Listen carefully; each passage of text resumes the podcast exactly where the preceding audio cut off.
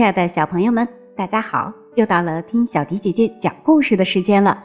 今天的故事我们要特别送给安徽省临泉县的张旭墨小朋友。今天是你的生日，首先小迪姐姐在这里要祝你生日快乐，天天开心。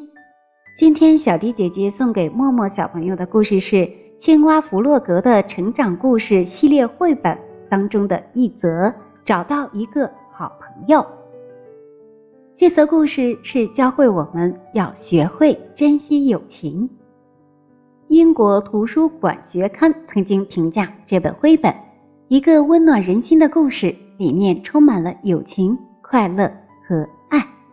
接下来的时间，默默小朋友，我们就和所有的小伙伴们一起来听听这则好听的绘本故事吧。找到一个好朋友。一个秋天的早上，天气好极了。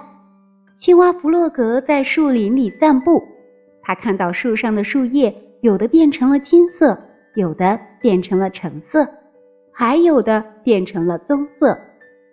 这个世界真是太美了，弗洛格心里想着。在这一片美丽的色彩中，他突然发现，好像有个什么东西躺在草丛里。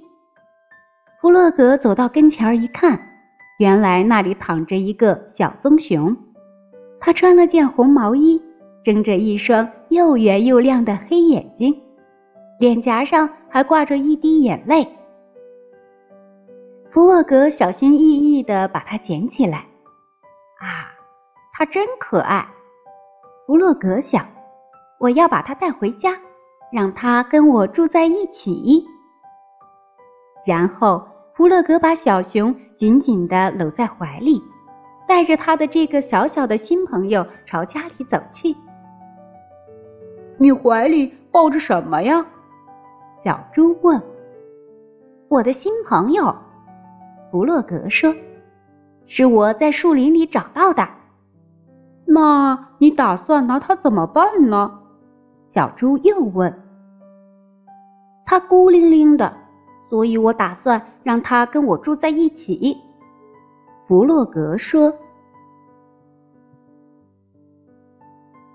“让我来瞧瞧。”野兔跑过来说。野兔的耳朵最灵了。“什么呀？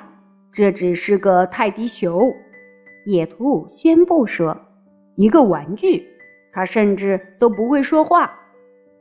我会教它说话的。”弗洛格说，然后弗洛格和小熊手牵着手回家了。小熊自己会走路，走得挺好的。开头的几天里，小熊一句话也不说，可他吃的挺多，看来胃口很好。每天晚上睡觉之前，弗洛格会给小熊讲童话故事，还教他学几个词语，像苹果。玫瑰、月亮等等。那些天里，白天他们一起玩足球和许多有趣的游戏。到了晚上，他们就一起画画，画了好多漂亮的图画。就这样，他们度过了一段快乐的时光。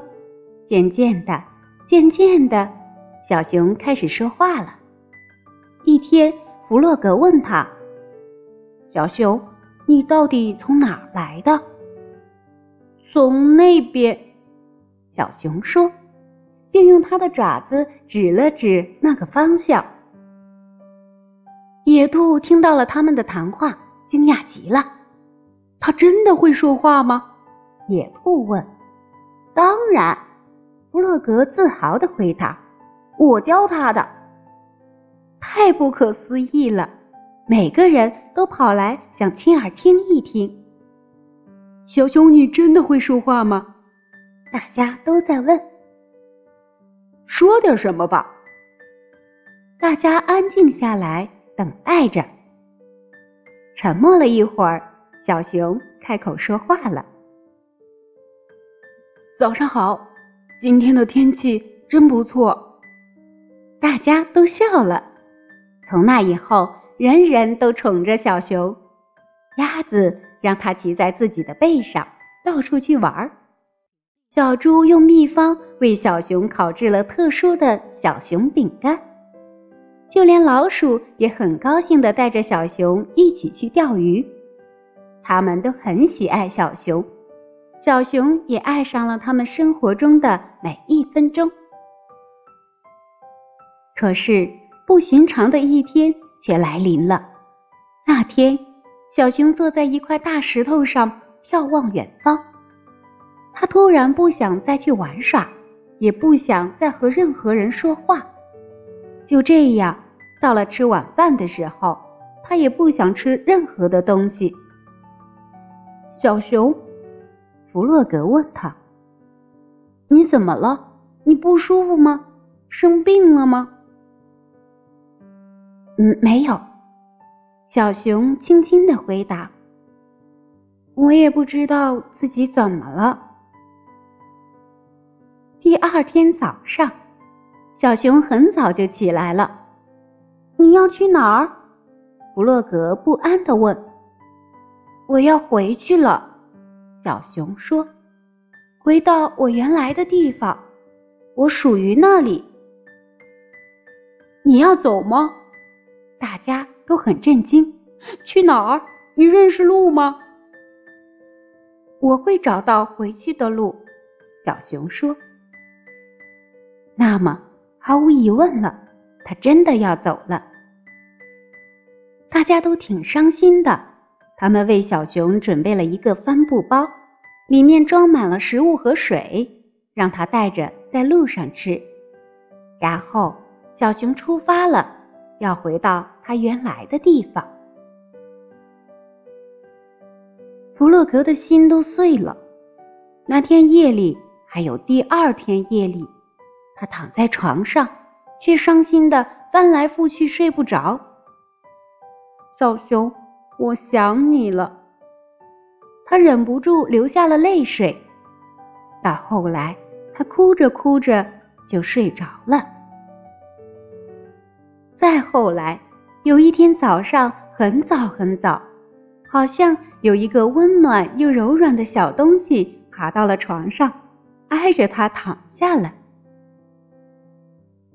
弗洛格睁开眼睛，小熊，他欢呼着：“是你回来了吗？真的是你吗？”“是的。”小熊说，“你是我最好的朋友，我属于这里，和你在一起。我知道，我再也不会离开了。”然后，弗洛格和小熊一起进入了甜蜜的梦乡。续末小朋友。这就是弗洛格和他的好朋友小熊之间的故事了。我们每个人都会有自己的朋友，能够找到一个真正的好朋友是一件非常幸福的事情。珍惜这份友情，因为它会给你带来一辈子的快乐。你有好朋友吗？可以跟他讲讲弗洛格和小熊的故事。讲完故事，相信你们会更要好的。今天的故事就为大家讲到这里了。如果小朋友们喜欢听小迪姐姐讲的故事，可以叫上你的小伙伴陪你一起来听故事，这样大家会更加的开心哦。如果你有想听的故事，也可以在文章的末尾给我们留言，就有机会听到小迪姐姐专门为你讲述的故事了。今天就到这里了，宝贝们，我们下期节目再见吧。